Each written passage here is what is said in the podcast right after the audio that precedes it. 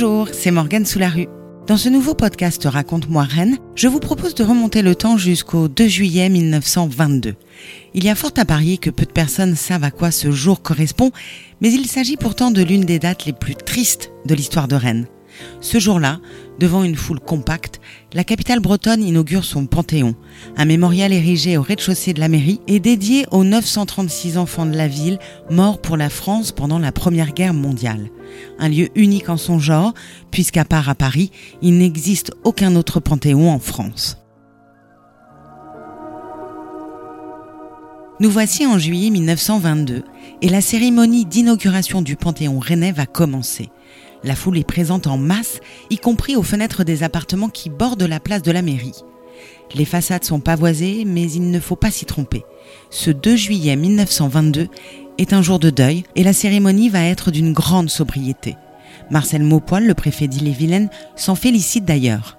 Trop souvent, nous avons été choqués de voir que l'inauguration des monuments élevés aux morts de la Grande Guerre prenait l'allure d'une fête foraine et que la forte émotion qu'elle suscitait dans tous les cœurs était prématurément dissipée par des libations, des ripailles, quelquefois même des ébats chorégraphiques souverainement déplacés. Pas de ça à donc. Le programme qui a été annoncé la veille dans la presse est aussi millimétré que strict. La journée commence à 8h30 par le dépôt par le maire Jean Janvier, entouré de son conseil municipal, d'une couronne de fleurs au carré militaire du cimetière de l'Est. Elle se poursuit par une messe solennelle à la cathédrale et un service patriotique au temple protestant du boulevard de la Liberté. L'inauguration proprement dite du Panthéon débute à 17h. Les moyens déployés sont importants et on compte notamment un orchestre et un chœur de 350 personnes aux ordres du directeur du Conservatoire de Rennes. Mais recueillement oblige, la musique est réduite au minimum. Le chant des Girondins, l'hymne aux pour la patrie de Victor Hugo et pour conclure, la Marseillaise. Même s'il est d'une grande austérité, le cérémonial ne rebute pas le public. 5000 places assises sont occupées devant l'estrade montée pour l'occasion au pied du beffroi de l'hôtel de ville et les spectateurs sont partout autour pour assister à l'événement. L'affluence est telle qu'il n'y a plus un centimètre carré de libre sur la place de la mairie. Et tout ce que Rennes compte de notable est présent. Le préfet, le général Passaga, commandant la région militaire, le recteur et le doyen de l'université, mais aussi des magistrats, le président de la Chambre de commerce et d'industrie, les présidents des sociétés patriotiques et sportives, le directeur des postes, l'ingénieur en chef des ponts et chaussées. Et j'en passe. Au total, plus de 750 personnalités officielles le quotidien Le Nouvelliste de Bretagne note dans ses colonnes. Tout Rennes est là.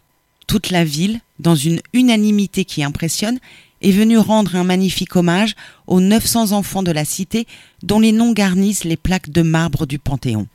Dès le lendemain de son inauguration, le lundi 3 juillet 1922, le mémorial est ouvert au public afin que les familles puissent se recueillir devant le nom de leurs proches morts pour la France.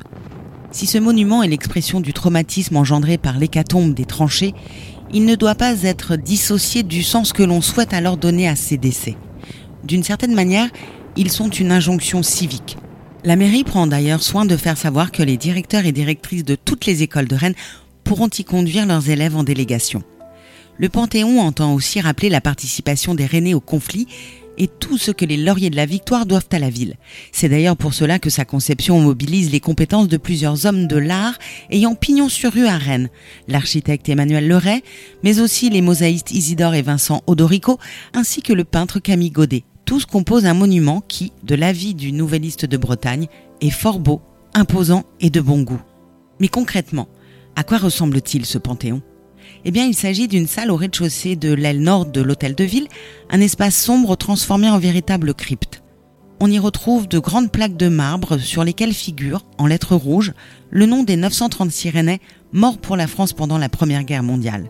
Les noms des Rennais morts pour la France durant le conflit 1939-1945 y seront ajoutés plus tard. Au-dessus des plaques de marbre, on peut voir une gigantesque fresque de 26 mètres de long sur 1 mètre 62 haut œuvre du peintre Camille Godet, qui représente des soldats français et alliés, dont plusieurs poilus du 41e régiment d'infanterie de Rennes.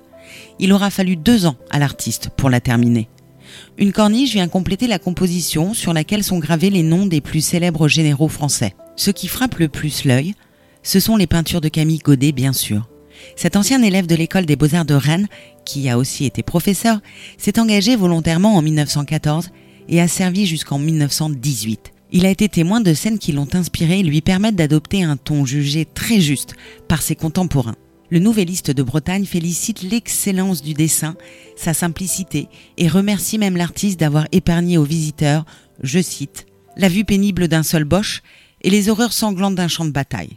D'autres, avec moins de goût et moins de tact, eussent tiré de ces tristes réalités de faciles et violentes impressions. Le Panthéon est sobre donc, mais il n'en est pas moins évocateur. Lors de l'inauguration, le 2 juillet 1922, Jean Janvier explique dans son discours que le Panthéon servira aussi de salle d'attente des mariages. Si cela peut aujourd'hui paraître curieux, à l'époque, cela s'insère dans une véritable pédagogie mémorielle. Quand avant de passer devant l'officier de l'état civil pour accomplir un des actes les plus importants de la vie, les futurs époux viendront s'asseoir ici avec leurs familles et leurs amis, qu'ils se recueillent un instant et qu'ils méditent, qu'ils songent que leur joie, que leur espérance même, dans la sécurité d'un avenir heureux, ils les doivent aux souffrances endurées, aux sacrifices consentis par ceux qui sont tombés en accomplissant le plus sacré des devoirs, la défense de la patrie.